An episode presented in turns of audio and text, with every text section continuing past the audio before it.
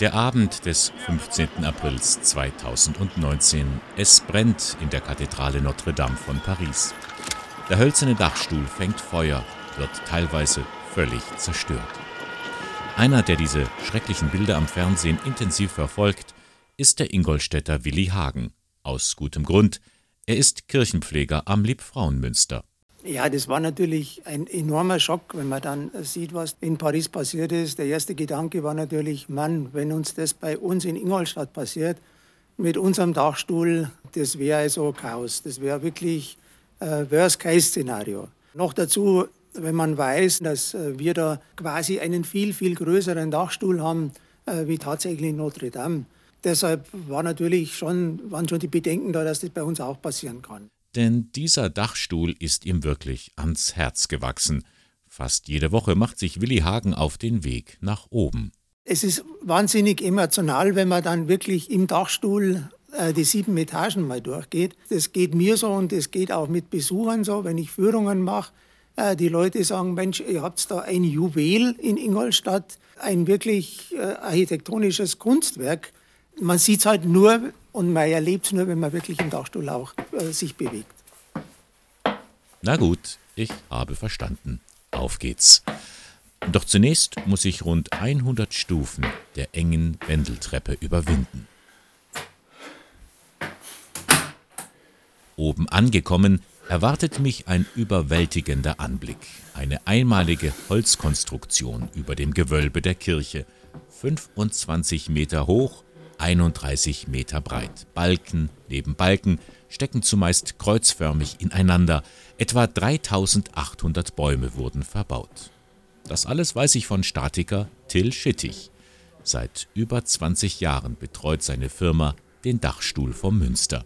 Die meisten Leute gehen dran vorbei und denen ist überhaupt nicht bewusst, wie viel Generation, wie viel Herzblut dieser Dachstuhl eigentlich gekostet hat. Wir amüsieren uns heute über den Flughafen Berlin mit zehn Jahren Bauzeit oder sowas. Und wenn Sie sich überlegen, dass bei dem Dachstuhl allein die Mauern unten ohne Gewölbe war eine Bauzeit von 65 Jahren. Die gesamte Kirche, bis die dann fertig war, noch ohne Türme, waren 110 Jahre. Wir tun heute irgendwelche Oldtimer bewundern, die 50 Jahre alt sind. Diese Kirche ist über 500 Jahre alt und hat alle Kriege, die da so einfallen, 30-jähriger Krieg, hatte alles überlebt und steht noch so da wie heute. Also es ist eigentlich ein echtes Schatzstück, muss man sagen. Wenn die Balken reden könnten, dann würden sie uns Geschichten erzählen von Zimmerern und ihren Familien, von Freud und Leid, von grandiosen Ideen und auch so manchem Fusch am Bau. Und vor allem könnten die Balken erzählen, wie sie transportiert wurden.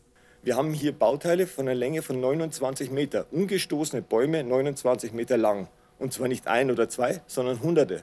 Transportier mal einen 29 Meter Baum von den Bergen hierher und hier hoch.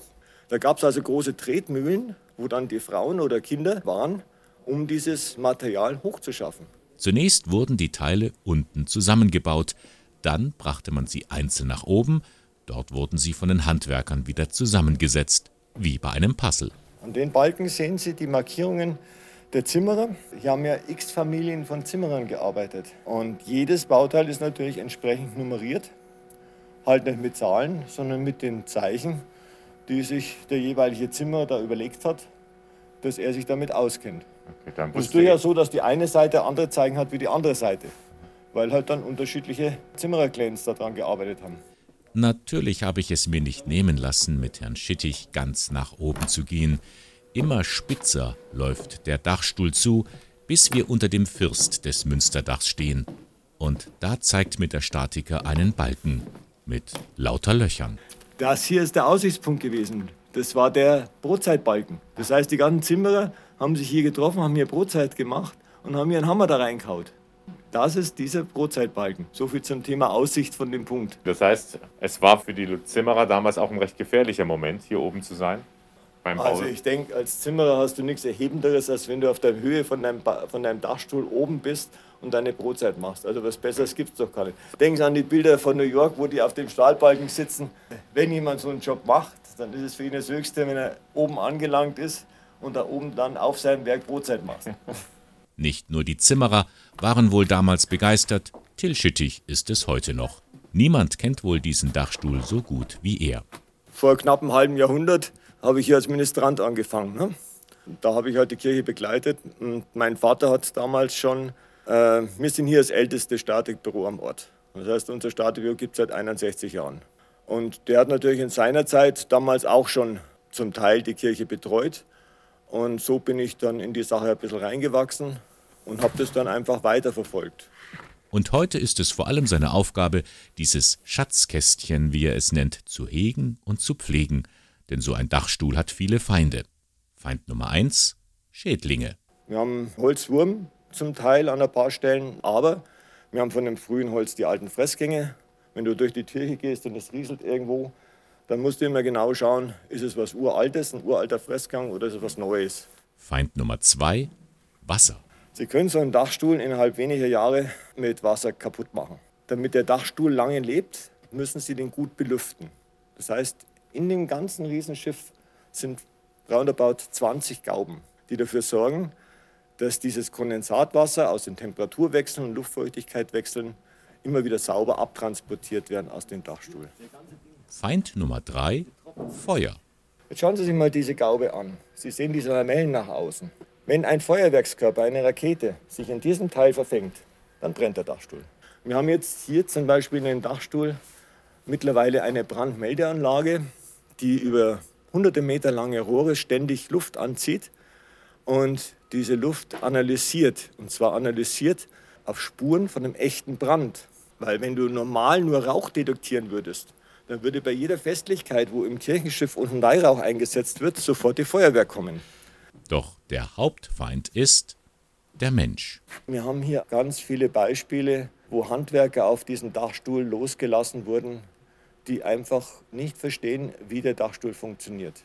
Das ist auch eins der Hauptprobleme, die wir demnächst haben, weil viele von diesen alten Sanierungen so schlecht gemacht sind, zum Teil mit Stahlschrauben, die verrosten mit einer Schraube. Jeder weiß, eine Schraube ist keine Schraube. Stumpf gestoßene äh, Geschichten mit Sparren, wo eine irre Last drauf liegt von den Ziegeln. Da ist also ein hoher, hoher Bedarf noch. Mit anderen Worten, es muss jetzt einiges getan werden, um diesen Dachstuhl der Nachwelt so lang wie möglich zu erhalten. Die erste Maßnahme ist, dass wir die ganzen sicherheitsrelevanten Bauteile, die Geländer und vor allen Dingen die Treppen so ertüchtigen, dass der Dachstuhl eine Betriebssicherheit erreicht. Das zweite habe ich vorhin schon mal angesprochen. Wir haben Schäden aus Fäulnis.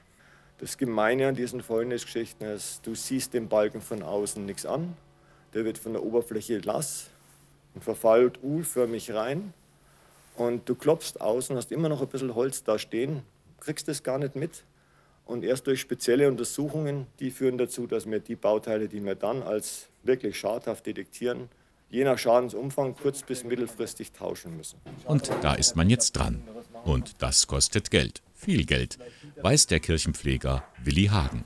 Es ist eine Mammutaufgabe, den Dachstuhl oder insgesamt das Münster äh, mit dem, mit dem Kirchenschiff zu erhalten.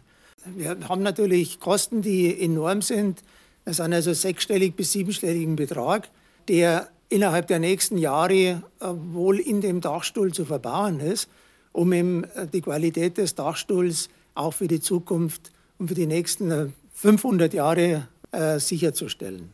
Soweit sein Appell, gerichtet an die Diözese Eichstätt, die Stadt Ingolstadt und das Land Bayern.